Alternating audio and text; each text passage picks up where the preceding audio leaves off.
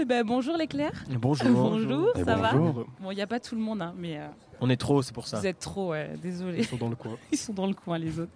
Euh, l'éclair, bah, bonjour, vous êtes un groupe suisse. Vous nous entraînez dans un funk progressif enrichi d'influences jazz afro-cubaine, j'ai envie de dire.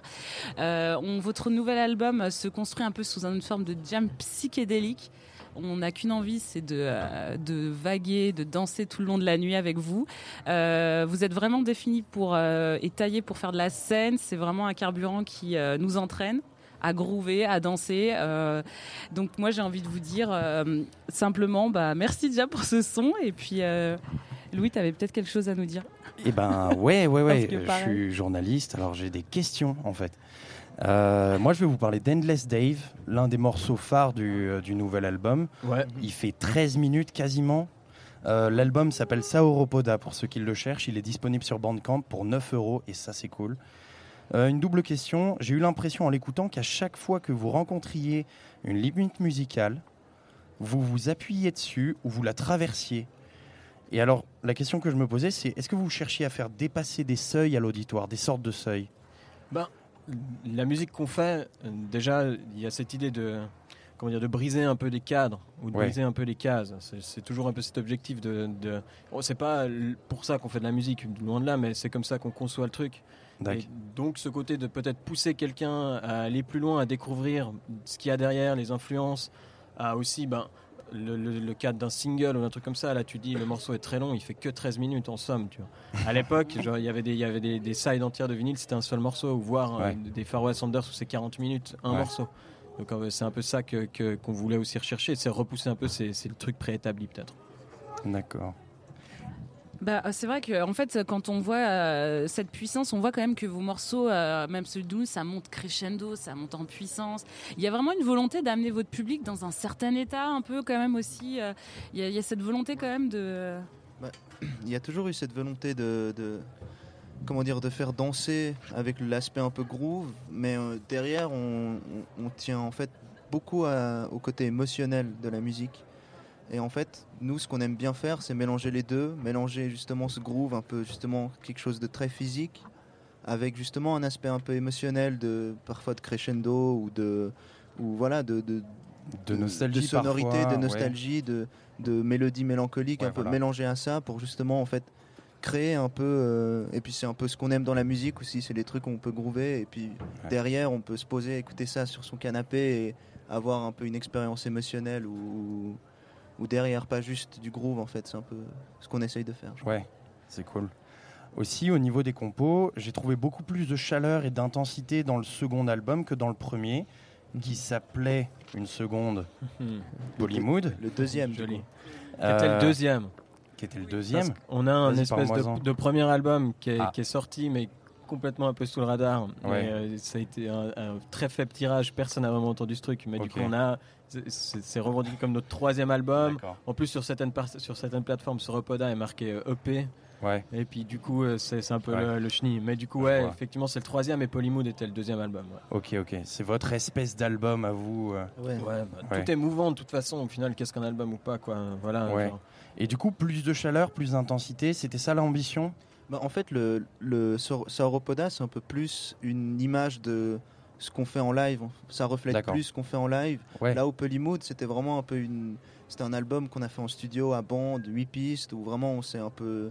On a essayé un peu de s'impré- s'imprégner des contraintes du studio aussi Ouais. et de faire un truc très euh, justement un peu plus canapé, je dirais. Ouais. Et euh, Sauropoda, c'est un peu vraiment notre, notre façon de capturer un peu ce- comment on jouait en live à l'époque où on l'a fait en fait. Et puis on l'a enregistré avec notre ingé son de live, contrairement à Polymood.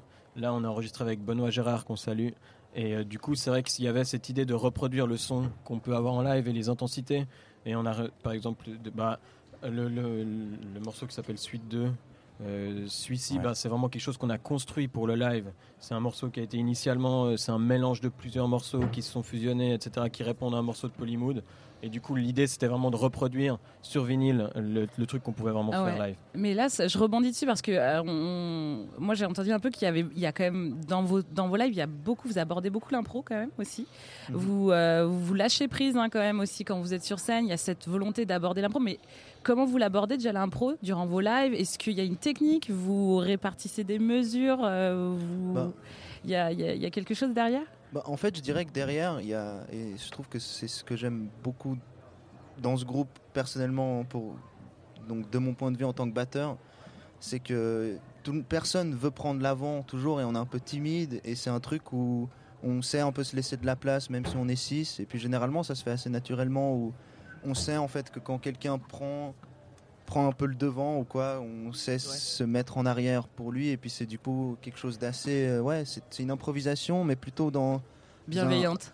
bienveillante et dans, dans un tunnel en fait un peu collectif c'est pas un truc où on n'aime pas trop le truc de ok là toi tu vas prendre un solo et puis D'accord. enfin, c'est Ouais, plutôt un truc toujours plus pour, euh, pour servir le morceau un peu plutôt Ouais. que juste pour mettre une partie en avant. Ouais ou un instrument en avant Ouais. ou un musicien en Ouais. avant on Ouais. aime bien s'effacer en fait derrière cette masse de Puis on a, on a aussi compacte. 4 ans euh, de groupe derrière. Donc, euh, et puis on a vraiment fait des, des dizaines et des dizaines, voire des centaines de concerts ensemble. Donc on commence vraiment à se connaître. Ouais. On faisait de la musique avant dans d'autres projets, tous ensemble ou séparément. Donc c'est vrai qu'on a une. Il y a une connexion qui se fait, en fait, c'est pas inné, mais ça se travaille. Et puis maintenant, en- Ouais. sur scène, on, là, on n'a même plus besoin de se parler. Quoi. Et vous connaissez l'in- l'intention que vous avez sur chaque euh, morceau et, et euh, ça, bah ça varie en fait ça va. je pense qu'on Ouais. se connaît un peu assez pour Vous savez euh, quoi faire pour les servir, quoi. Et Ouais. puis ça évolue beaucoup au fil des lives aussi. Ouais. Avec la réaction du, Ouais.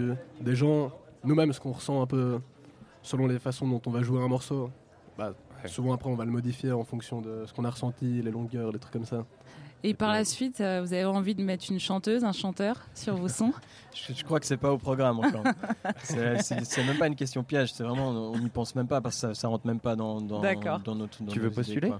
Bah, euh, Pourquoi pas Hein Oui, j'ai On fait, fait un peu des auditions, fait un peu de euh, chant, c'est vrai. Des samedis, euh, dans- sur une des scènes, on, prévoit d'auditionner toutes les chanteuses qui, ou les chanteurs Ah bah qui veulent venir. Tu me, tu me diras où je dois m'inscrire. hein. Plaisir. Bon, bah, merci eh ben, à merci vous. hein. beaucoup d'être Non, merci venu. à vous. merci à vous On vous retrouve euh, cette semaine à l'UBU à 17h45 aujourd'hui, Ouais. c'est-à-dire Bah, le- Vendredi le- 6 décembre. Ouais, voilà, comme il faut le faire. faut bien préciser Bon. la date. Merci beaucoup d'être venu. merci On est le vous. 6 décembre déjà. Ouais, oui, on est oui. déjà le 6 décembre. très bien Bientôt Noël. manif. Bah ouais, bientôt Noël. Bah merci Ah, c'est à la vous. Saint-Nicolas. Oh. Et ben bonne fête au Nicolas. Ouais. Et deux par Dieu, big up à Gérard. Allez, c'est parti. Merci à vous et euh, bah, bon concert. hein. et Merci euh, beaucoup. bonne continuation Merci de pour la suite. Merci. merci